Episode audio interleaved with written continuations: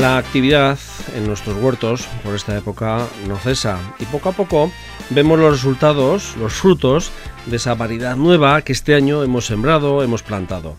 Nos vamos hoy hasta Encarterri, al municipio de Galdames, donde nuestro invitado tiene sus fincas de cultivo y nosotros nos hemos fijado en una variedad de tomates negros que ya están en plena maduración en sus invernaderos.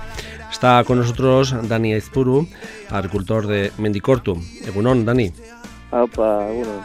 Bueno, eh, Dani, eh, me llamaron mucho la atención eh, a través de las redes sociales eh, esos tomates que ya tienen grano potente y no sé si están maduros o no, pero son negros, ¿no? Sí, son negros. A ver, todavía les queda un poco, pero a mí también me llamaron la atención y por eso los cogí, para probarles a ver qué tal. ¿La semilla dónde? ¿Dónde los cataste? ¿Dónde los viste? ¿O cómo fue un En- poco aquello? Pues eh, suelo buscar semilla, intentando que sea, pues eso, ¿no? Eh, variedades locales o así. Y hay una cooperativa catalana de refardes y, y bueno, lo vi ahí, me llamó la atención y digo, pues voy a probarlo. Y me gustó mucho el color, luego dicen que el sabor está bueno también y a ver qué sale. ¿Y, y cómo se, su ciclo ha sido normal? Digo, respecto, luego hablaremos un poco también de otras variedades de tomates que tienes, ¿eh? Eh, ¿Ha ido normal? ¿Ha sido normal? eh, o... Muy bien, a ver, a mí me recuerda mucho al cherry, en cómo crece y así, se ve una variedad bastante vigorosa, Ujú. echa mucha flor, mucho tomate, muy bien, la verdad que muy bien, a ver ahora el fruto qué tal. Eh, pero ma- eh, lo que es el fruto es más grande que el cherry, ¿no? Digo, para que la, nos sí, están sí, oyendo. sí, sí. Es tomate, tomate... ahora, ahora mismo lo que tengo andará en torno a los 300, 400 de media, eh, gramos. Y eh, color, eh, porque hay algunos tomates que muchas veces los confundimos y decimos que son negros, pero tienen un poco más azulado. Este es negro, negro, por lo- el aspecto exterior por lo menos, ¿no? Negro, negro, no, o sea, ahora parece que están to- cogiendo como un tono así, como morado, tipo, a mí me recuerda a la mora, el Vale. color de la mora, Vale. pues así. Bueno, bueno, lo más cercano al negro que puede ser, ¿no? También. Sí, sí, sí, pero la verdad que es un tomate bastante curioso, porque lo que dice es, eh, tenemos negros, ¿no? Pues eh, yo tengo uno negre carbó también que lo traje a la cooperativa esa, que para mí está muy bueno ese tomate, Ujú. y, y no es negro, es un rojo oscuro. Esto, pues, es otro color, no sé. ¿Y tú qué tiras, de semilla o de planta? Semilla, semilla. O sea, la planta la hago yo aquí. Tengo un invernadero para eso, tengo una cama caliente, esta en este caso es eléctrica, la hice Ujú. yo, y, y bueno, y así, porque al final hay que reducir costes. Ujú. Importante, Aquí además. ganamos poco y importante, muy hay que importante. intentar... Por lo que veo, tú todos los años intentas, o sea, mm, tienes eh, unas cuantas variedades de tomates y, y más, ¿no? En, Sí, eh, Más verduras en, en el huerto, pero intentas mm, variar y introducir algunas nuevas para ver qué tal te funciona, ¿no? Eso es, sí, siempre nos gusta todos los años probar algo nuevo. Este año estoy probando uno, eh, compré esta semilla también, eh, la negra, y junto a ella compré cordebuey, corazón de buey. Corazón de buey, ¿no? Sí. Eso es, y la anda probando, es bastante temprano, y he cogido varios. Y bueno, a ver, está rico, mm, pero no sé, no me acaba de convencer. Entonces vamos a darle, ya este año va a estar produciendo aquí, y semilla guardaré, pero bueno, no sé si se nos quedará para el año que viene aquí. Bien, bueno. vale. Es prueba-error muchas veces esta vez, ¿no? Sí, probar y luego gustos, a ver, cada uno tiene sus gustos. eh. Lo que me gusta a mí, pues bueno, a mí me gusta, pues eso, tomate dulce, Ujú. Bueno, yo qué sé. ¿Cuántas variedades tienes de tomates puestas en tus invernaderos? Ahora mismo, espérate que mire un poco, creo que andan en torno a las siete o así. Sí, siete. Eh, un poco de todo, por lo que dices, ¿no? Sí, sí, menos cherry que no, Cherry no. no te va a ti. No, no, no me Bien, gusta bien. trabajarle. Eh, que el tomate siempre es la planta un poco más. Siempre decimos la, la que más gusta a- al consumidor, pero también es la más eh, complicada a veces, ¿eh? Bueno, a ver, a mí eh, tengo suerte que, que el invernadero tiene, tiene la orientación buena con el viento. Ujú. Eh, me viene un viento del mar que hace como cañón y la verdad que me, me ventila bastante bien. Aquí el único problema es la tuta. Eso te iba a decir. Con la tuta es con lo que ando guerreando. Entonces, pues eso, andamos con...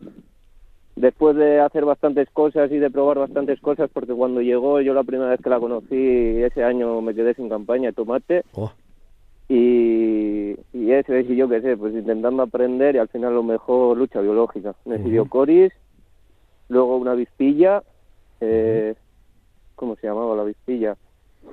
Mm, que no te acuerdas. sí, trichograma creo que se llama, una avispilla que la suelto ya más tarde y bueno, y con eso, y Bacillus turigensis, y así andamos peleando.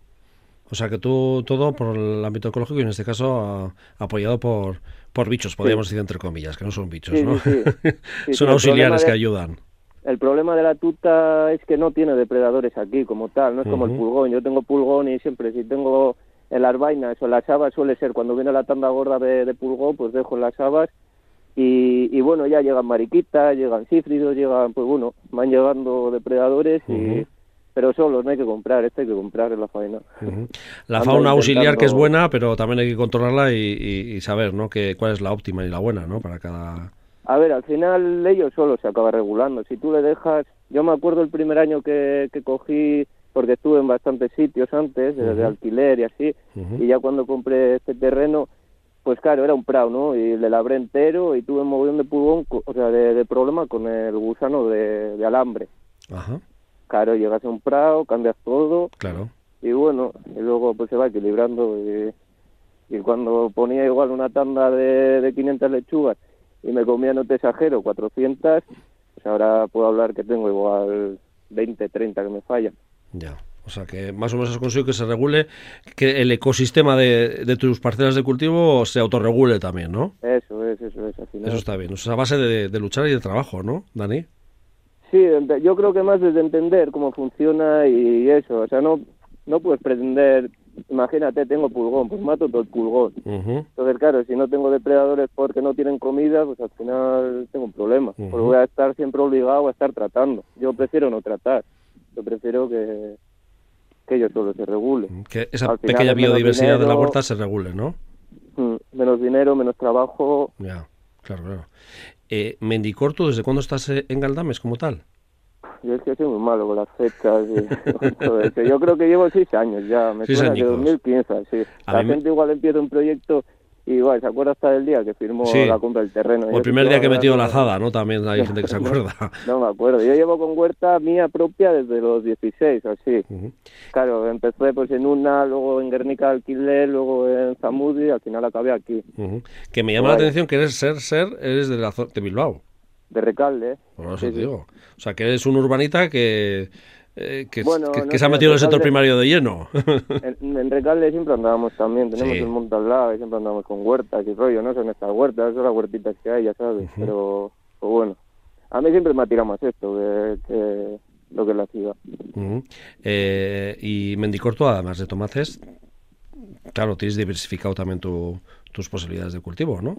Y luego de oferta, claro. Sí, aquí ponemos de todo, calabacín, pepino, pimientos, ¿Y hay también pruebas? Tirar de variedades. ¿Pruebas también variedades distintas? Sí, sí, pimiento, por ejemplo, probé uno de Achar, eh, gordo de isla, me, gustó mucho, un pimiento muy bueno y, ese se mantiene. Este año ando probando el del audio. Luego piquillo, que es un clásico, pero a mí me gusta mucho, sobre todo para embotar. ¿Y dónde colocas tu producción? Pues eso, eso a mí lo que más me cuesta, a mí la huerta es lo mío, ¿no? Plantar y todo eso. Luego ya vender, pues es lo que más me cuesta. Empecé vendiendo mucho particular, yendo a casas y ahora ya me ando centrando en más restaurantes, tiendas. Bueno, pero que has ido buscándote la vida. Esa es la, eh, la, parte que, bueno, en general en nuestro sector a mucha gente le pasa, ¿no? Que, que lo que es producir y obtener y esto, pues, bueno, trabajar con la tierra pues eh, sí va, pero luego está el problema de la venta, ¿no? Y ya no vamos a hablar de, la burocracia y los papeleos, ¿no, Dani? Bueno, bueno, cuando algo te gusta acabas tragando todo, pero... Pero sí, sí, el papeleo para montar esto fue mucho, pero bueno.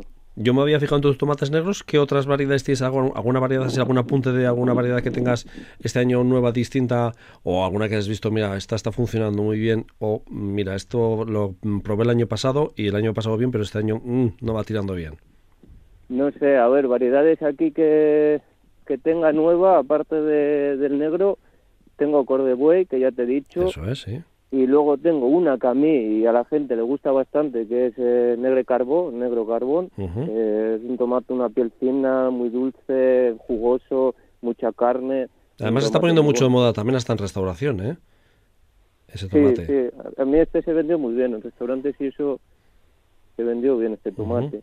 Luego tengo el de Zaya, que es muy similar al Jack, pero, pero variedad nuestra y, y, un tomate muy bueno también. Sí.